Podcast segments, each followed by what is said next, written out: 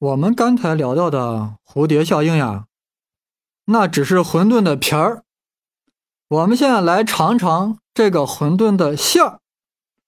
馅子的表面是一团乱麻，其实它里面有着超乎想象的精致奇异的结构。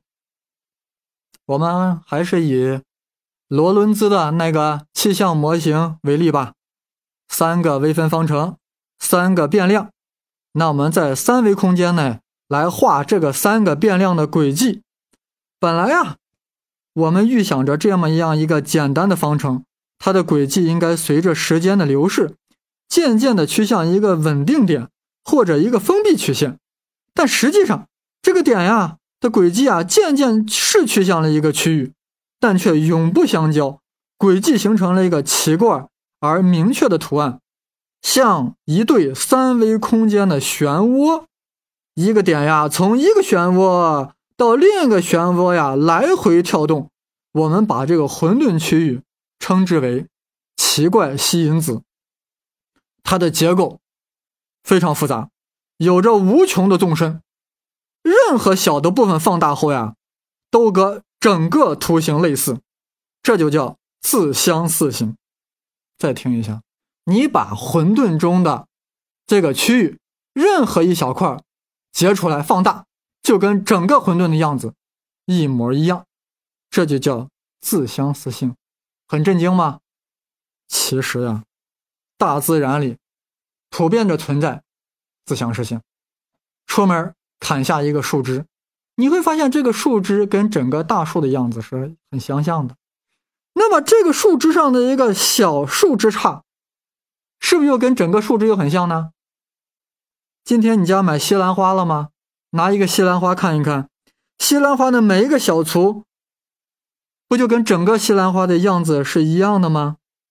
换句话说，它们在不同尺度下有着完全相似的外形。也就是说，较小的分支通过放大，就跟整体完全一样。自相似性意味着啥？局部信息。就包含着整体信息。我们中国古代啊，对自相似早已进行了应用，就是中医嘛。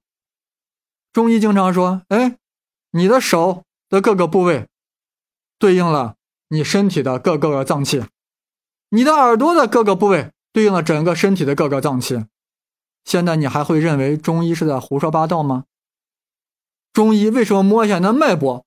就知道了你整个人体的运作，这就是通过你脉搏的这样一个局部信息，了解到了你整个人体这个小宇宙的韵律。这个奇怪吸引子呀，它不但有着自相似性，它还有一个更令你震惊的性质，它具有分数维。分数维什么意思？大家知道？我们都活在三维空间，一个点是零维的，一条线是一维的，一个面是两维的，一个立体是三维的。你能不能想象一个东西是一点八维的，是二点五维的？奇怪吸引子就是分数维的，很难想象呀。其实也不难理解啊。你想，一个有限的曲线当然是二维的。这奇怪新因子，它在一个有限区域内无限奔走，永不相交，它是不是就要近乎填平这样一个三维体啊？但它又永远没有填平，但它又要接近填平。如果它真的填满，那就是三维的了。但它近乎填满，但它又永远填不满。你说它是二维的，是不是亏了呀？你说它是三维的，是不是夸大了呀？所以它就是。介乎二维和三维之间，当然，更专业的说法，这叫豪斯道夫维数。我们在这里就不多说了。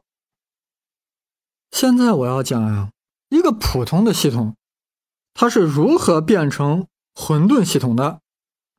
我在这里要讲一个具体的例子，比如说，我们研究生物种群数量的涨落，也就是某个区域野鹿的数量吧，野鹿嘛。一方面，它不断的繁殖会增加，是不是？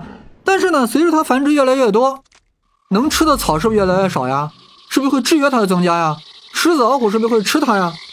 于是乎呀，科学家考虑到种种的因素以后呀，科学家就凭着经验，想得出一个迭代公式。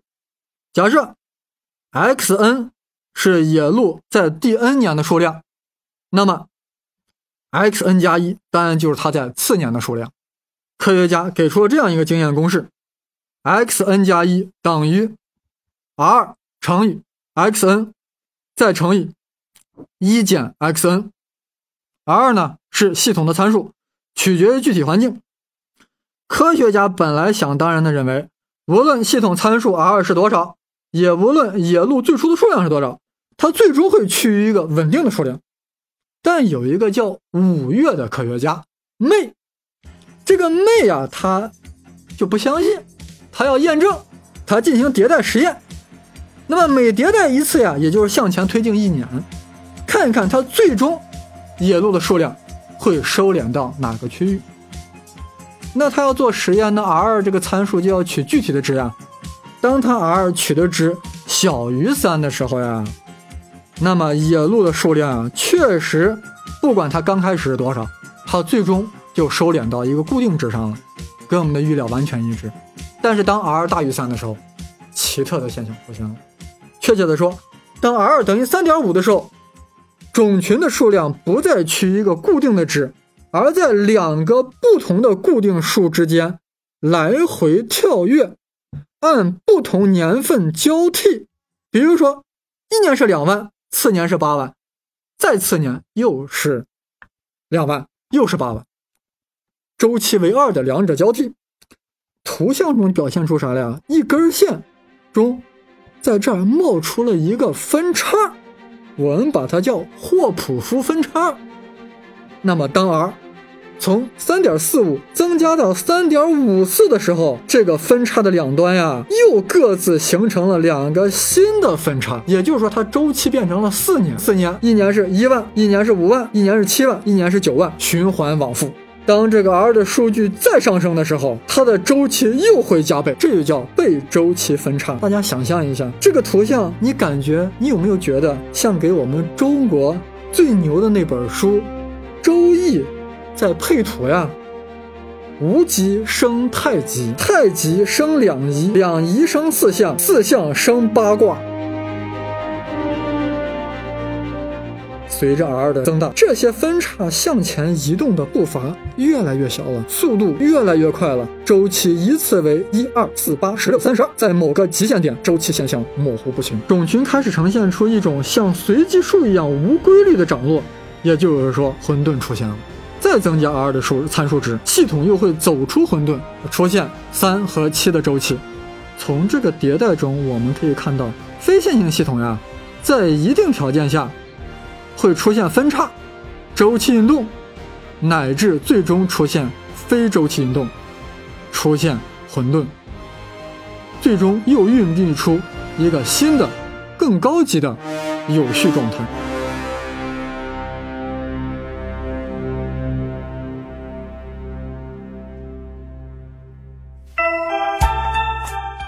本身很确定，但外人无法预见。看起来貌似杂乱无章的系统，表面上很随机，但其实很任性。这就是混沌系统。我是 Page Seven 胡先生，蝴蝶效应和混沌理论。混沌理论。但是有同学说，什么叫非线性系统呀？咱们就不要讲那么抽象的吧。比如说。你敬我一尺，我敬你一丈；你敬我两尺，我敬你两丈；你敬我三尺，我敬你三丈。这就是叫线性，就是变化率是恒定的十倍。啥叫非线性的呢？你敬我一尺，我敬你一丈；你敬我两尺，我敬你十丈；你敬我三尺，我敬你一百丈；你敬我四尺，我打你一拐杖。这就叫非线性，对初始值的依赖敏感度增加了。你敬我三尺跟四尺，本来差别并不大，但后果截然相反。你敬我三尺，我敬你一百丈；你敬我四尺，我反而打你一拐杖的这样一个巨大区别。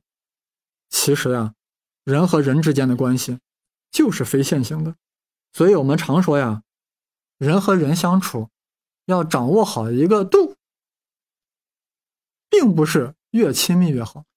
那么蝴蝶效应要想出现，我们刚才也看到了，那个参数 r 呀，必须要超过某个阈值，也就是说，当外界对系统的驱动和激励要达到较高程度时，才能进入混沌态。一个蝴蝶随便抖一下翅膀是不会出现混沌现象的，只有大气进入到某个特殊状态的时候，也就是进入混沌态的时候，呃，蝴蝶在恰当地点、恰当的时候，不经意的震动一下翅膀，起初影响非常小，但是随着时间流逝，在数学上反复迭代，微小的差异就被非线性的扩大了，指数式的倍增了，最终导致一场飓风。进入混沌态的系统呀，它本来是要发生一场飓风的，但是这时候墨西哥有一个螳螂伸了一下腿，或者伸了一下懒腰，有可能就会阻止美国佛罗里达州的这场飓风。所以啊，庄子讽刺螳臂挡车是自备量力，其实未必正确。螳臂岂止可以挡车，有时甚至可以阻挡。历史的车轮，在混沌到来之时，一切皆有可能。另外，混沌的产生必须需要三个变量、三维的微分方程才能产生，才能产生不可预测性。我们举一个例子啊，大家都知道，上个世纪六十年代，美国呀，深深的陷入到了越南战争的泥潭之中。而国内的反战游行呀，又此起彼伏。那么，美军是否有能力迅速消灭北越在南越的游击队呢？这成为美国政府决定是否要继续战争的关键性因素。这时候的美国总统决定进行科学决策，他委托美国数学家朗彻斯特建立了一个越战的数学模型，来进行决策分析。朗彻斯特在建模的时候呀。只考虑了两个变量：美军的数量和越军的数量。以常规战对付游击战，这是一个两维的长微分方程式。方程中考虑到美军火力强大，但是在明处；北越游击队火力虽弱，但是在暗处活动范围大。通过计算，美军需要十倍于北越的军队才能取得战争的最终胜利。而当时美军在越南是越军北越军队的六倍。而美军即便增兵，最多可以达到北越军队六点七倍。也就是说，美国是无法改变这战局的。于是，朗彻斯特的方程的结果说服了当时的美国总统尼克松撤军了。为什么朗彻斯特的方程可以给出这样一个明确的结果，不用考虑初值的敏感性呢？因为它是一个两维的。常微分方程它不产生混沌，但是大家想一想，在一个真实的现实世界，各种不同的势力在博弈，岂止是两维微分方程所能描绘？三维恐怕都是最底线。